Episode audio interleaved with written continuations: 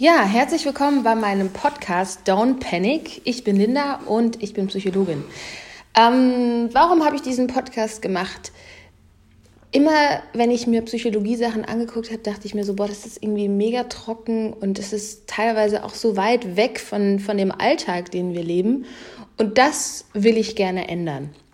Ich versuche das schon auf Instagram und äh, habe jetzt den Podcast neu dazugenommen, weil ich glaube, dass es ein ganz tolles Medium ist um sich auch mit Leuten zu unterhalten aus dem echten Leben, die berichten, wie sie eben zum Beispiel ihren, ihren Stress überwunden haben, wie sie Panikattacken losgeworden sind, wie sie Depressionen abgelegt haben. Und all diese Learnings, die würde ich gerne mit euch teilen, weil ich davon überzeugt bin, dass das echte Leben ähm, sehr viel sinnvoller ist als ähm, ja, 4300 95 Bücher, die man sich zu dem Thema durchlesen könnte.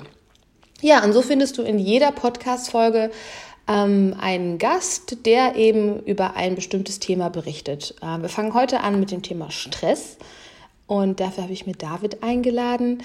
Ähm, ja, was ist denn überhaupt Stress, bevor wir jetzt gleich loslegen? Ähm, Stress ist eine uralte Funktion in deinem Körper. Also das ist eine ganz wichtige Funktion, die überhaupt dafür gesorgt hat, dass wir so lange überlebt haben, weil ohne dieses Adrenalin und äh, Cortisol, was in dem Moment ausgeschüttet wird, da wären wir wahrscheinlich schon lange von irgendeinem Säbelzahntiger aufgefressen worden. Und ähm, ja, diese Mechanismen sind die gleichen geblieben und das spüren wir heute. Ne? Also Cortisol zum Beispiel, dieses Hormon, sorgt dafür, dass deine Lungen sich weiten, dass Blutfette und Blutzucker ausgeschüttet werden, dass deine Herzfrequenz gesteigert ist, dass sogar die Durchblutung in dem Frontalhirn, also in dem Teil von dem Gehirn, wo du wirklich bewusste Entscheidungen triffst, abnimmt. Und du bist dafür gemacht zu kämpfen oder zu flüchten und genau das kollidiert eigentlich so mit den Aufgaben, die wir heute im Alltag lösen müssen. Da würde ich heute gerne ähm, mit David drüber sprechen.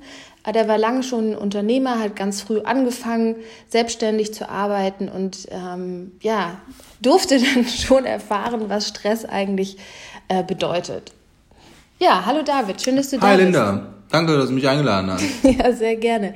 Ähm, erzähl doch mal, wie ging das Ganze los bei dir? Wie alt warst hm. du? Was hast du gemacht? Also ich habe mich mit äh, 18 selbstständig gemacht, direkt nach meiner Schreinerlehre, weil ich zugeben muss, ich habe kein, keine gute Schreinerlehre hinter mir. ne? Also ich bin äh, offiziell der schlechteste Schreiner aus Recklinghausen. Und ich habe auch nicht so einen guten Schulabschluss, deswegen war es sehr schwer, irgendwie einen guten Job zu finden. Da habe ich mir einfach gedacht, da mache ich mich selbstständig. Okay.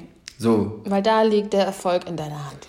Ja, ich hatte nicht viele Möglichkeiten. Ne? Okay. Ich war ein bisschen gezwungen. Aha. Wie so Spätaussiedler. Aha. Ja, okay. Ja. Und dann habe ich mich selbstständig gemacht und irgendwann mal wurde es dann natürlich immer heftiger, weil ich natürlich keine Qualifikationen hatte zu diesem Bereich Buchhaltung, Kundenakquise, ich war auch noch nicht jetzt so ein guter Schreiner. Wie alt warst du?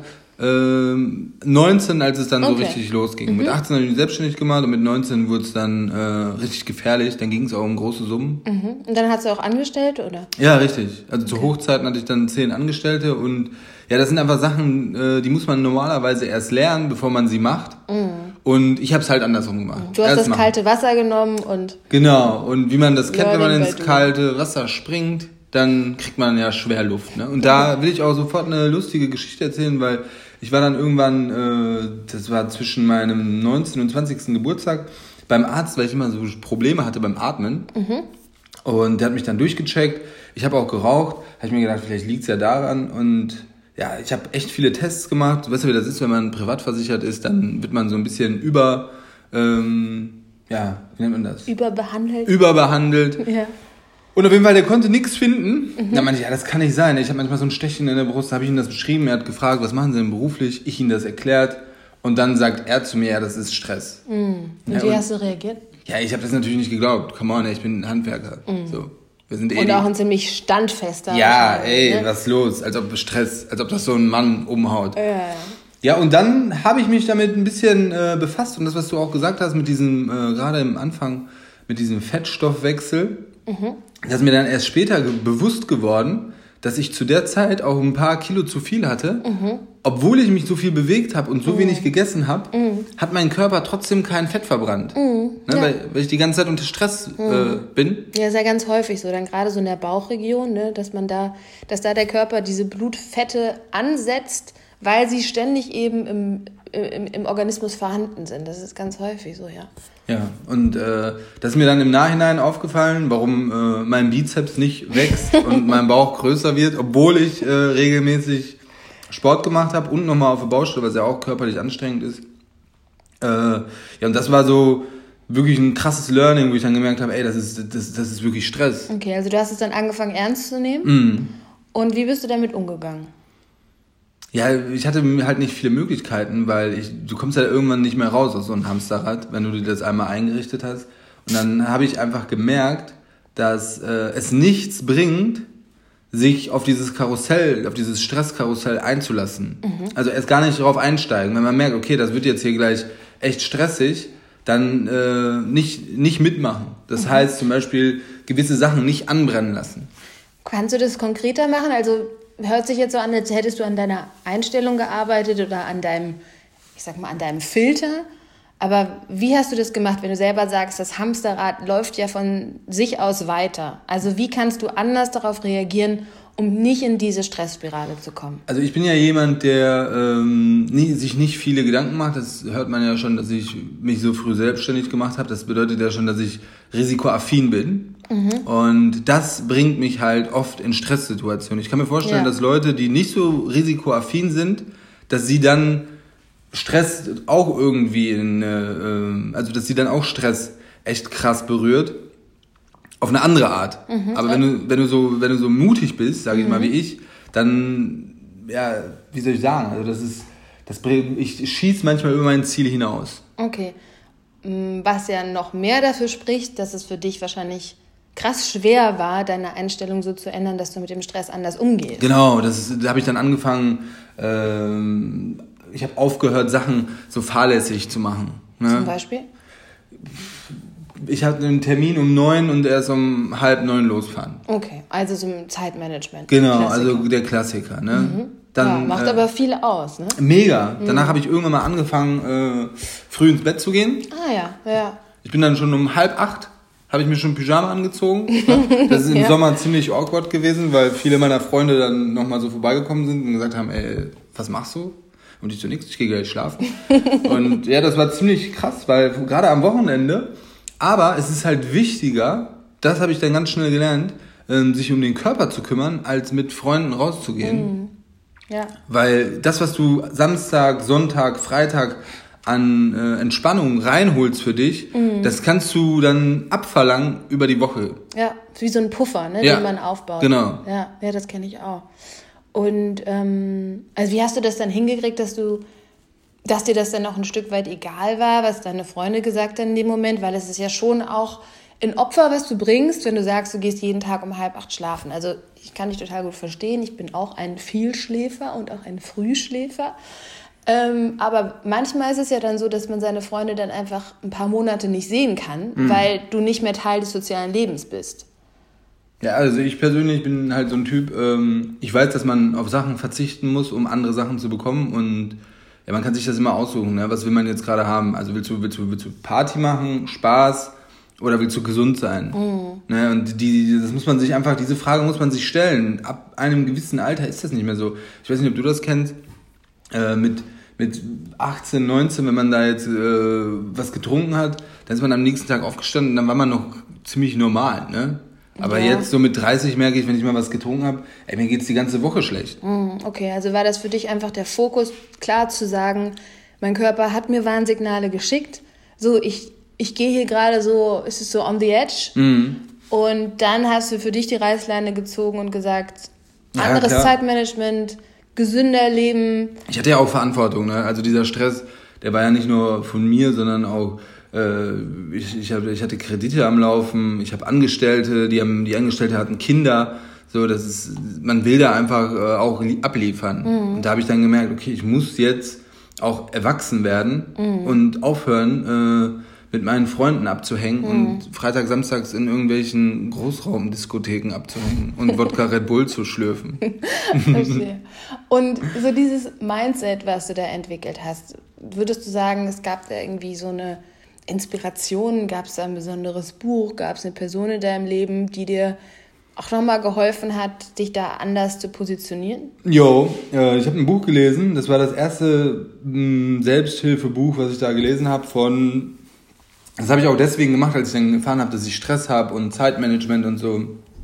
Dann wollte ich wissen, wie andere Leute das machen. Mhm. Das hat auch ein Psychologe geschrieben, Stephen R. Corvey, äh, Die sieben mhm. Wege der Effektivität. Ah, ja, ja. Äh, ja, ist ein richtig geiles Buch, kann ich nur jedem empfehlen. Da hat er diesen diesen Zeitflow-Quadranten gemacht mhm. und da beschreibt er das ganz klar. So, was ja. sind wichtige Sachen, was sind dringende Sachen, was ist nicht wichtig und was ist äh, sehr wichtig. Ne? Mhm. Und ja, es ist sehr witzig, wenn man sich das mal vor Augen hält, wie viel wir reagieren auf unwichtige Sachen, mhm. ne? auf dringende Sachen. Das heißt, ein Telefon klingelt, es ist dringend, man geht dran. Ist das wichtig? Mhm. Nein, das mhm. ist nur deine Mutter, die gerade fragen will, ob du am Wochenende zum Essen kommst. Das ist nicht wichtig, mhm. aber trotzdem löst das in uns Stress aus. Mhm. Wir behandeln das als dringend und äh, beziehen da, ich nenne es mal, unsere, unseren, unseren Stresskontingent wird da ein bisschen angezapft ja. mit so einem Telefonat. Ja, mhm. also ich glaube, ich weiß, was du meinst. Für mich ist das auch so eine ähm, so eine fehlende Impulsdistanz in dem Moment. Ne? Also wie du auch sagst, man ist ständig nur am Reagieren. So, du bist nicht am Agieren und entscheidest dich bewusst, was möchtest du in dem Moment tun, weil du dir überlegst, okay, da ist jetzt ein Reiz, Telefon klingelt. Will ich das jetzt gerade beantworten oder ist es für mich besser, ich lasse es klingeln und rufe später zurück, weil ich jetzt hier gerade meine Arbeit beenden will? Das ist für mich ein, ein achtsamer Umgang mit Reizen, ne? sich diese Pause zu gönnen und sich zu fragen, okay, passt es jetzt gerade für mich? Aber wenn ich diese Impulsdistanz nicht habe, dann bin ich nur am Reagieren. Und dann habe ich auch das Gefühl, dass mir immer mehr die Kontrolle eigentlich aus der Hand gleitet, weil ich ständig nur darin, also damit beschäftigt bin, meinem Alltag hinterher zu hecheln, ohne selbst zu entscheiden, wie möchte ich meinen Alltag gestalten. Ich glaube auch, dass das ein ganz springender Punkt ist bei, bei dem eigenen Stressmanagement, dass man sich dessen bewusst wird. Also, dass du immer die Möglichkeit hast, wenn irgendein Reiz auf dich einströmt, visuell, äh, auditiv, egal wie, dass du dir immer diese Millisekunde an Pause gönnst, um dich zu fragen, okay, was macht das jetzt gerade mit mir? Passt das jetzt gerade? Äh, wie fühle ich mich damit? Auch in Gesprächen, ne? Es ist ja, es ist ja in, egal in welcher Situation so, ähm, dass wir uns diese, diese Freiheit, dass wir das lernen, uns die zu nehmen. Ja, das sollte man machen. Wie, wie sieht es denn bei dir aus so mit dem Thema Bewusstsein? Also mh, hm, hattest du schon immer ein gutes Körperbewusstsein? Hast du gespürt, was irgendwie in dir vorgeht? Ähm, und auch mental fällt dir das leichter, so nach innen zu schauen? Weil ich sag mal, gerade in so einer, in so einer Stresssituation, wo man ja ähm, dann schon ziemlich weit gegangen ist mit seinem Körper und seinem Geist, ähm, da ist man ja gezwungen, was zu ändern. Aber würdest du sagen, du bist ein Mensch, dem das leicht fällt, das zu spüren? Oh, ich bin schon jemand, der sich selber ziemlich gerne äh, vergewaltigt, sage ich mal, und da erst anfängt, Sachen zu ändern, wenn die dann wirklich mal so ein bisschen kaputt sind. Aber nachdem ich dieses Buch gelesen habe und dann noch ein Buch gelesen habe und nochmal mich mit ein paar Leuten ausgetauscht habe, wurde es immer besser. Jetzt mittlerweile bin ich auf so einem Stand, dass ich äh, schneller merke, wenn mir etwas nicht gut tut. Mhm.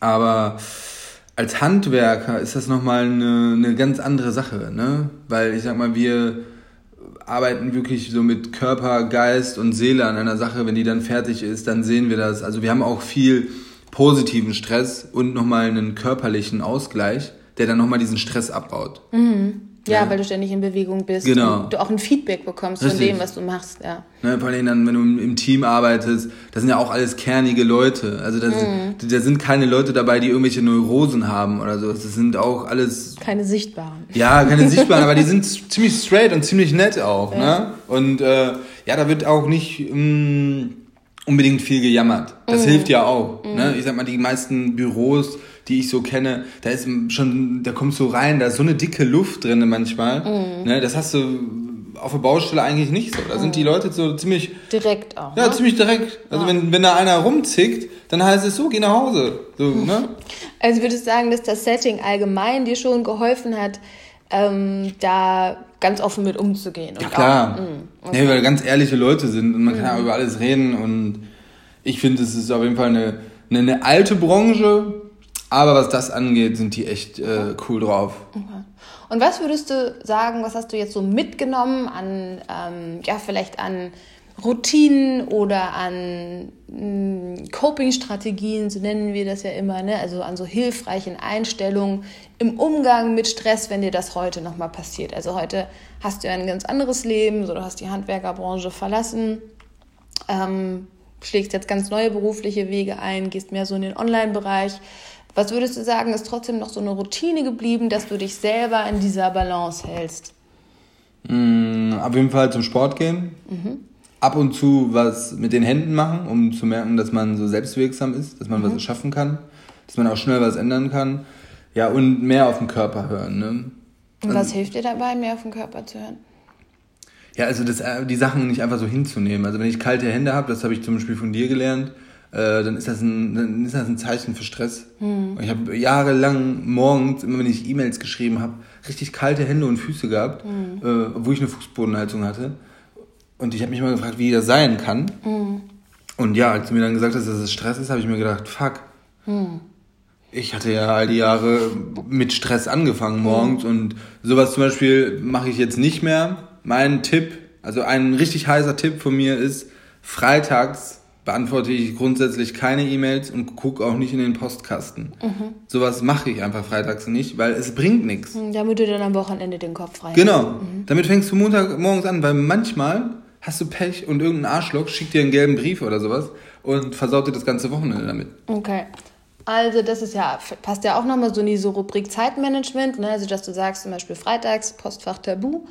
Ähm, Gibt sonst noch was, wenn du jetzt zum Beispiel merken würdest, du hast kalte Hände, kalte Füße, bist am E-Mail schreiben?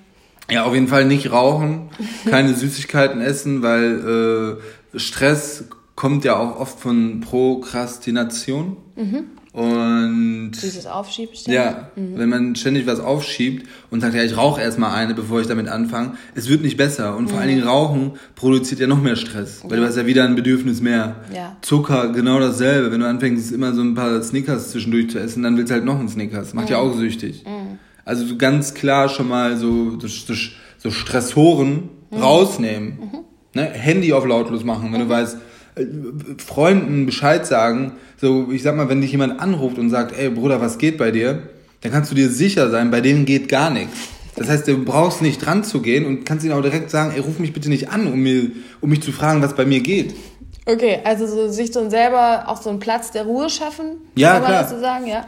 Und genau, was du auch angesprochen hast, Ernährung ist halt ein Riesenhebel auch bei Stress. Ne? Man hat jetzt rausgefunden, dass Probiotika in der Wirksamkeit genauso hoch sind wie, oder nach, also fast genauso hoch sind wie Medikamente bei äh, Depressionen zum Beispiel. Mega wichtig, dass dein Darm all diese Stoffe bekommt, weil der Darm eine direkte Verbindung zum Gehirn hat. Und wenn dein Körper eh schon Blutzucker und Blutfett, Blutfette ausschüttet und du dann aber noch ähm, Zucker isst, dann machst du das Ganze ja noch schlimmer. Vielleicht dich wenig bewegst, nur sitzt, ich will jetzt keinem Angst machen, aber du kannst sogar Diabetes ähm, 2 entwickeln im Laufe deines Jahres nur durch Stress mhm. und schlechte Ernährung. Also ähm, ich glaube, das, was du da intuitiv schon alles so für dich machst, ähm, ist mega gut.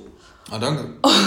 und beweist ja auch, ähm, ja, warum du jetzt ein, ein zweites erfolgreiches Business aufbaust und all die Learnings mitgenommen hast aus deinen jungen Jahren. Ähm, Gibt es sonst noch was, was du abschließend gerne zu dem Thema Stress loswerden wollen würdest?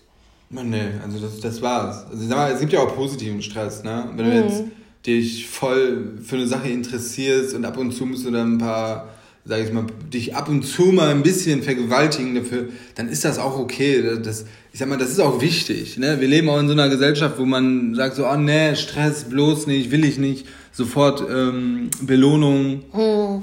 Nee, Stress ist ja auch erstmal ein neutraler Begriff. Ne? Stress ist ja auch was total Natürliches. So, wir haben ja dieses, diesen, dieses Bedürfnis nach Wachstum, wir wollen uns ja entwickeln und gäbe es nie eine Challenge, nichts anderes ist ja Stress.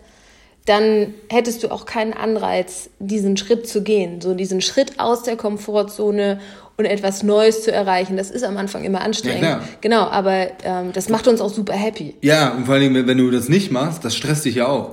Ja, das ist dann das, das krasse Gegenteil von Stress wäre die an, anhaltende Monotonie, was gleichkommt mit einer äh, mit einem mit einem Burnout. Also mhm. eine anhaltende Monotonie ist genauso ungesund für dich wie eine dauernde Überforderung. Also ja. von daher Genau. Nee, das sieht man ja auch ganz oft bei äh, Leuten, die sich vernachlässigen, die dann so wenig Stress wie möglich haben wollen. Früher oder später wird ja wieder was auftauchen, was einfach Stress verursacht.